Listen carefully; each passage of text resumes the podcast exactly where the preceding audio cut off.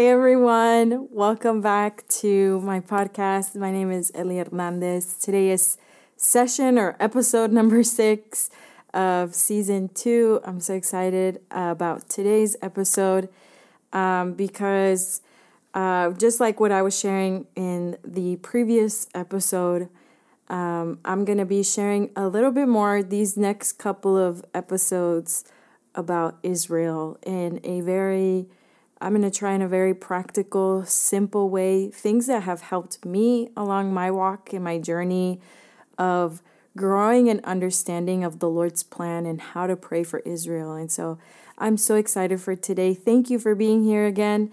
And we're going to get started. And today is going to be very practical, very simple about how to carry a lifestyle that prays for Israel. I know I am inviting you, as the Lord is inviting all of us and me, into this season of intentionally fasting the month of May and praying for Israel, praying for the salvation of his people. But we want to be able to carry this as a lifestyle, really, in our life of prayer. Uh, to have our devotional life of prayer where we are just adoring Jesus, talking to the Lord. He loves to hear our heart and our needs and delighting in His presence and meditating on His word and reading His word. But at the same time, He calls us really, if we really believe the Isaiah 62 uh, chapter where he says he's going to lift up people who pray for Israel day and night. It's people who are committed to praying for Israel. And so we want to carry that as our lifestyle, not just for a season, not just for 21 days. And so that's what I'm going to be talking about today. And so I'm so excited that you're here. Thank you so much for being here. Grab yourself your drink, your cup of coffee, your tea, whatever you like, and we're going to get started.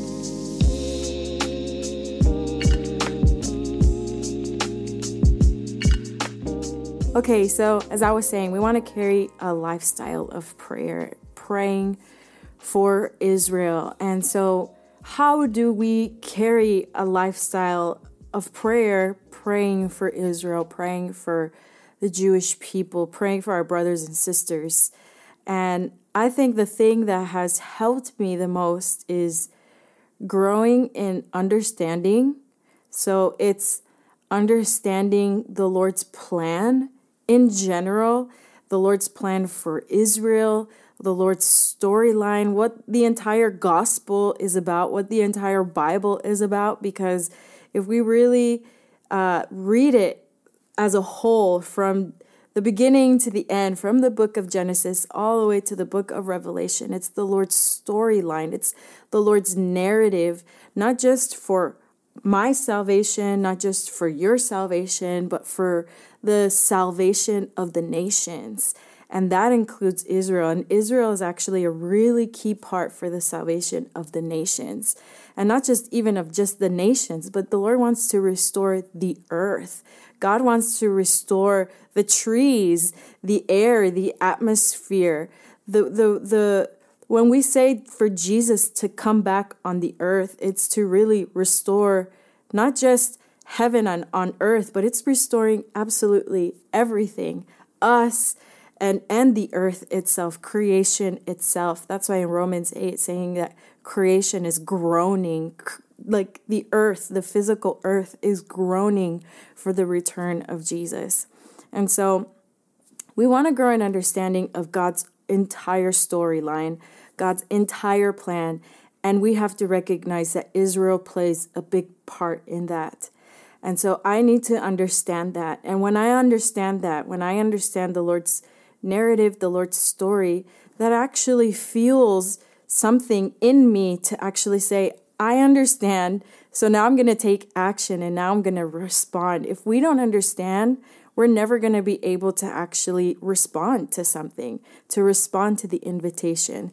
And so we want to be able to understand God's storyline and God's narrative but the second thing that sustains a life of prayer is receiving God's heart and God's emotions because we can have the mental uh, knowledge and the information in our mind, but if it never touches our heart, if it never pulls on the strings of our heart, it's never actually going to be sustained in our life.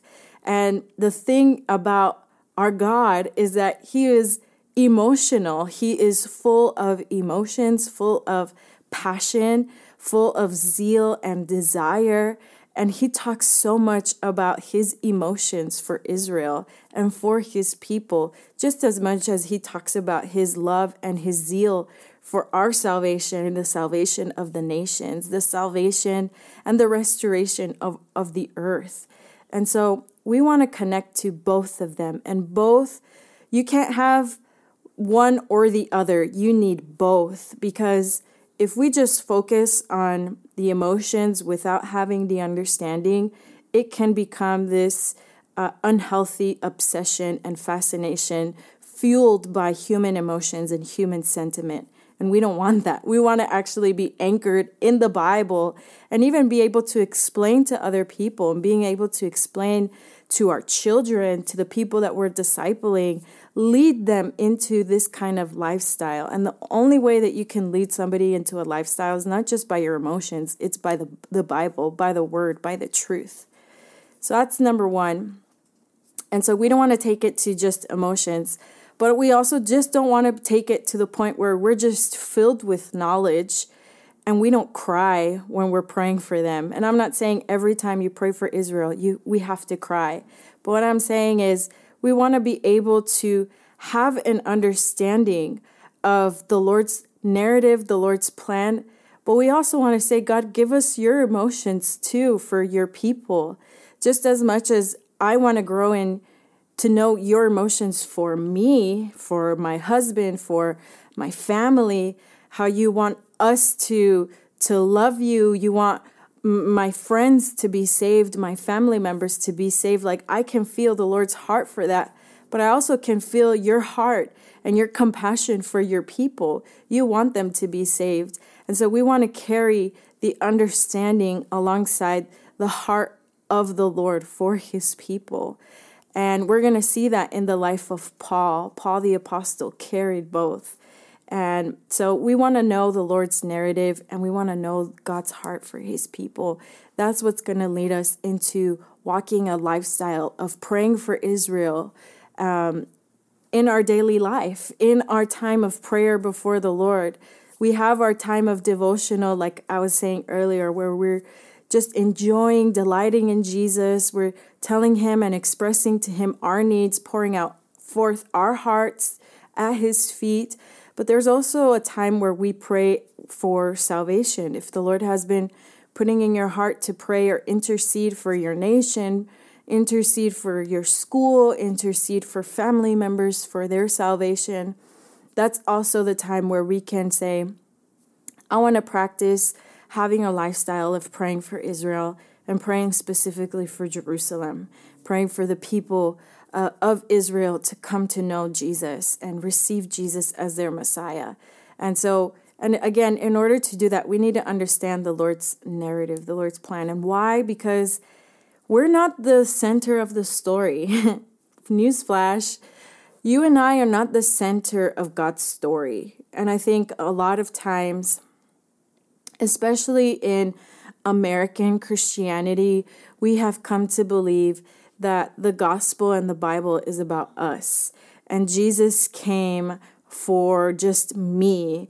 And Jesus came just to save America and just to save, you know, it's we put ourselves in the center of the story. We put our commodity, we put our comfort zone in the center. So when we start seeing afflictions, when we start seeing, oh, following Jesus, it really isn't that easy, we start backing away because we've always believed that it's about us. but it's not about us. The gospel isn't about us. The center of God's story isn't about us, it's about Him. And it glorifies Him at the end of the day. And so we need to understand we're not the center of God's story. And when we understand God's story, it actually leads us to know He is the center of the story. It leads us into the knowledge of God.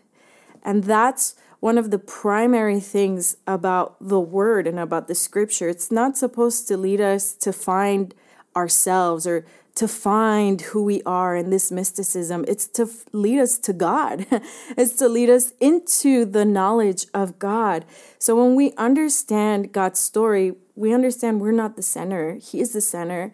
And we understand that it leads us to know Him. It leads us into the knowledge of God. It leads us into His heart, His character. It leads us to show how He leads His people, how He leads us. It leads us to know His leadership. It leads us to know of His character, that He is holy, He is just, He is faithful to His word, He is faithful to His promises. Uh, he is perfect. He is righteous. So it leads us into who He is, and it leads us into growing in the knowledge of God. And that is so key when we understand that the whole storyline that God uh, has written in His Word and is unfolding in our lives and in this time, it's about Him and it's not about me. I'm not the center of the story. It's not just about my salvation and that Jesus came just for me, even though that is true. Jesus came for us and he died on the cross for our sins. And that includes you, that includes the people who have not yet heard of the gospel and heard of the good news. Jesus came for, for us. He left the 99 and searched for the one. He came for us.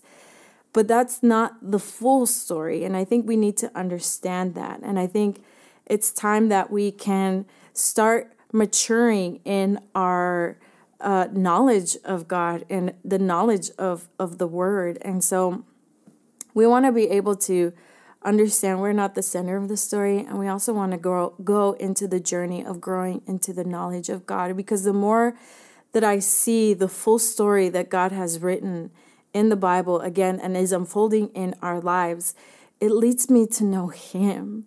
And it leads me to know that His leadership is good, that He is faithful, He is perfect.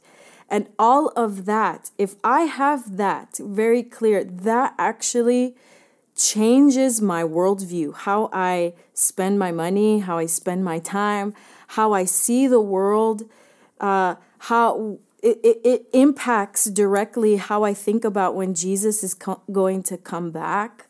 Like those two key, two uh, aspects are so key to me being able to understand everything of life. I see persecution in a different light. I see preaching the gospel in a different light. I see the missions in a different light. I see my money in a different light. I see all everything in a whole different light because I'm not the center of the story and I can grow in the knowledge of who He is. And I'm seeing who He is. I'm seeing His heart. I'm seeing His intentions. I'm actually getting to know who He is. I'm getting to see that He actually really is good and He is faithful and faithful to His promises. The promises He gave from the very beginning in the book of Genesis to Abraham, the promises He gave to the fathers of the faith all the way up until when Jesus came and He died on the cross and that in the book of Revelation and so much in the New Testament talks about Jesus coming back, all of them are interconnected, and all of that leads me to grow into the knowledge of who He is. And so I think it's so important for us to kind of shatter that lie that we have believed that we're the center of the story. And a lot of times we've believed and we've fallen into this place where we're like, well, I don't know anything about Israel. And some of you might be in that place. I've never heard about really Israel. I know that Jesus was a Jew, he grew up in Israel. But other than that, I don't know anything. And that's how I was. For a long time, I had I didn't know the importance of Israel. And it's so crazy to me that I say that now because if we really look back, we can really understand something. Like, if we really take a step back, like, our Christian faith stems from Jewish fathers.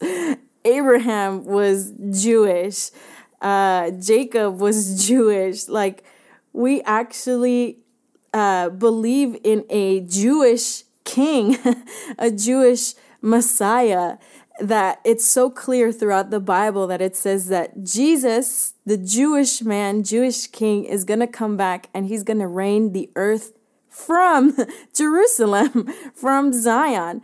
And so we sometimes read the Bible and we think, well, how do I understand Israel? I've never heard of Israel. I don't even know where to start. Well, all of our faith is based on, it comes from the, the roots, it stems from Jewish faith, which is so crazy that we think sometimes we have fallen into this thought and into this belief. Well i don't see israel. Well actually the whole bible talks about israel from the end to the beginning. Actually what we don't see is the bible doesn't really talk about the united states of america. And if we're very honest it doesn't talk about many of the nations that we're from but it clearly clearly obviously talks about Israel. And it's so key for us to be able to take a step back and say, Whoa, Israel is actually all throughout the Bible, and I need to pay attention. I need to actually go on this, this uh, journey to search the scriptures. And again, I'm going to try to make these podcast episodes very simple and practical, but these are the things that helped me because I had that same thought and uh, and and and I would say those things. I don't see Israel or how do I even start? How do I even start to learn about everything? And I just started to go back to the book of Genesis and learn about the covenant God made with Abraham and learn about the covenant God made with Noah and learn about so is I'm not asking or this isn't an invitation of saying you need to go to a seminary school and you need to go if the Lord leads you to do that, that's amazing. But we ha- it's I think it's very simple. We just have to go to the word and have conversations with the Lord. And I'm going to try to make these podcasts very simple and there's so many other resources and tools that I can lead you to if you need that. But all I'm saying is we want to grow in the understanding of the Lord's narrative that it's not about us and it actually leads us to know more about the knowledge of God. It's not even about leading us to Israel and a fascination with Israel, and now we need to become Jewish. It's not even about that. And I'm not saying that it's that. It actually is turning towards Him. It's not turning to another religion, not turning to another custom, not turning to another culture. It's not about that. It's just, Lord, I see I see your plan and I want to understand the plan and I want to actually have a heart for your plan. Like connect me to your heart. And that's my invitation to you because those are the two things that actually really anchored me into this. Where I was in a place where I was like, I have no idea. I don't know. It's so overwhelming, so many things. To now, I'm just, Lord, I want to understand. I want to go deep into the word. I want to go back into the word. Take me back to the Old Testament. You know, a lot of times we've grown up to think, especially when we lead somebody to Christ, to give their life to Jesus, we say start with the New Testament, which is amazing. Um, it's an amazing place to start in studying the life of Jesus and how Jesus impacted people's lives. But we forget a lot of times the Old Testament, the foundation of the New Testament, and they interlock with each other and they are so needed. We can't disregard it. And so for me, it was, I had to go back to the Old Testament being like 20 years old, 21, 22, where I was like, I, I need to learn about the covenant God made with Abraham. I want to learn about the time that God made a covenant with his people on Mount Sinai. And so it took, it's not trying to find something else. No, we need to go back to the word. And so we want to be able to understand God's storyline and be able to understand the entire narrative. And it leads us to know Him. Not an obsession with culture, not an obsession with another nation. Not, it, doesn't, it doesn't lead us to that. It leads us to Him. And I want to share with you the life of Paul because Paul is somebody who carried both. Paul in Philippians 3, um, he actually says, because uh, he's talking about it's the famous verse that we all know where he says, I count it all as loss for the sake of knowing Christ. And before that, he's saying, What I count as loss is all my recognitions, all my titles. He even says, I was a Hebrew of the Hebrews, meaning I was a Pharisee. Like, I was somebody who was set in my religion, in my customs, in my tradition, and I had a zeal for God. And that's why he persecuted Christians because he actually was zealous for God and he thought that in persecuting Christians, killing Christians, was his way of devoting himself to God and preserving the law. And so we know the story of Paul. He, on his way to uh, persecute Christians, um, the Lord blinds him and he encounters Jesus. And in that time, as uh, Ananias brought him to the Lord, prayed for him, he, his blindness lifted off. Paul knew that his ministry was to be for the people who weren't Jewish, that the Bible says Gentiles. So you and I are Gentiles. We're not Jewish. And Paul, being an, a, a Jewish man, his main ministry was to preach to the Gentiles, to bring the good news of Jesus to them. And Paul did it gladly. And Paul did, I mean, you and I live and bear the fruits of Paul's life. Uh, Paul preached the gospel to the nations, and we're fruits of Paul's ministry and the ministry of the other apostles as well. But Paul specifically, as being an apostle to the Gentiles, that's what he says. That's his title, an apostle to the Gentiles. But he never, but he was able to do that because he understood God's plan. And this is what I want, I, I want to read. This is Romans 11, verse 25. He says this, this is Paul. He says, For I do not desire, brethren, that you should be ignorant of this mystery. And he's talking about Israel and all of that chapter.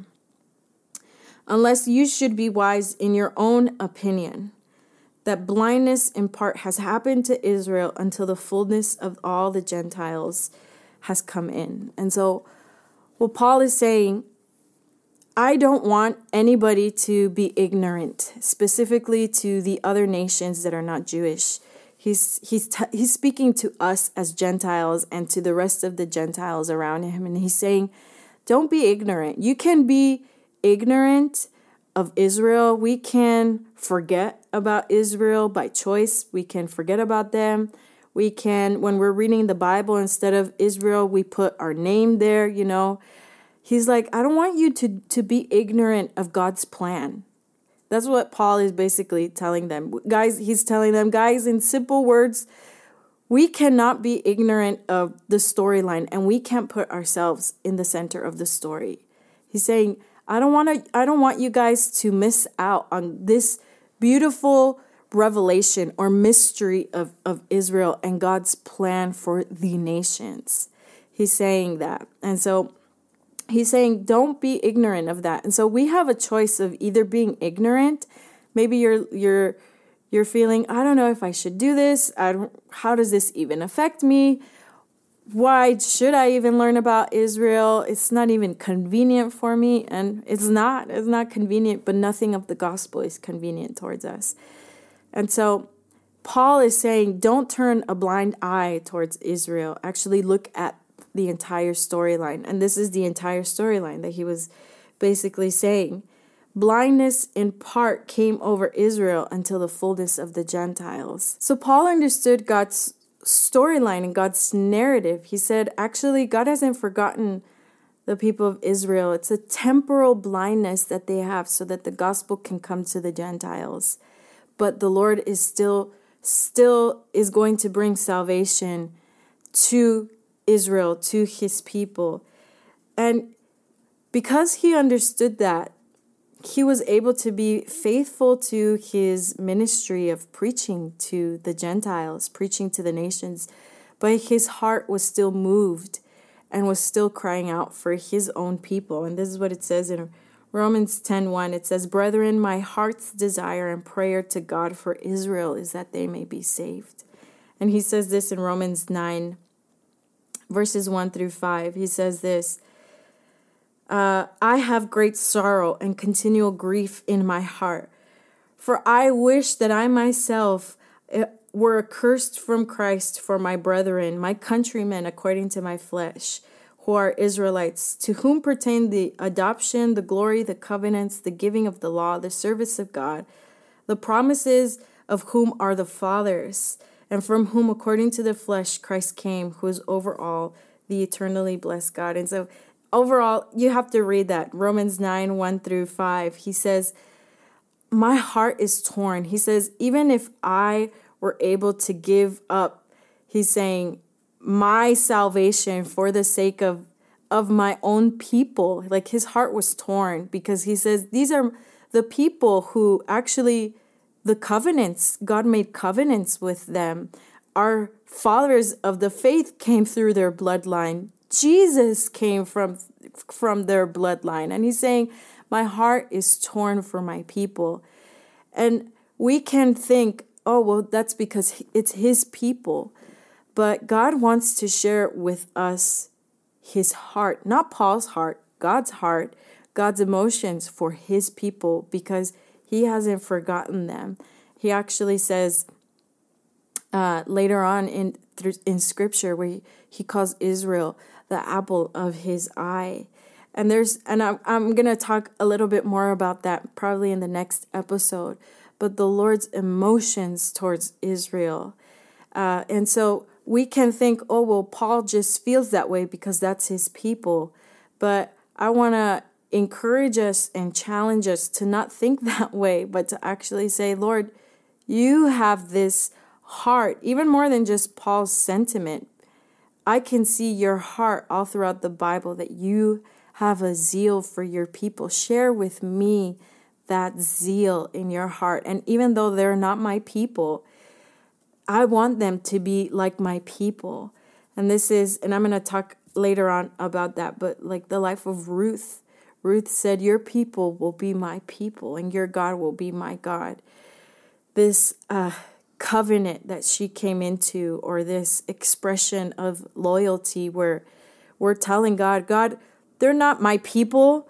They're not necessarily like people of my nation, but I want them to be like my people and I want to have a love for them like they're my own people. Like if they're my own brothers and sisters and in reality they are like our brothers and sisters in the family of God and in the heart of God he wants all of us to be in the family of the faith having Jesus as our our savior and him being able to restore the earth. And so I want to challenge us to ask the Lord, Lord, give me your heart for your people and give me an understanding of your plan because that's the only way that I'm going to actually be able to carry a lifestyle to pray for your people.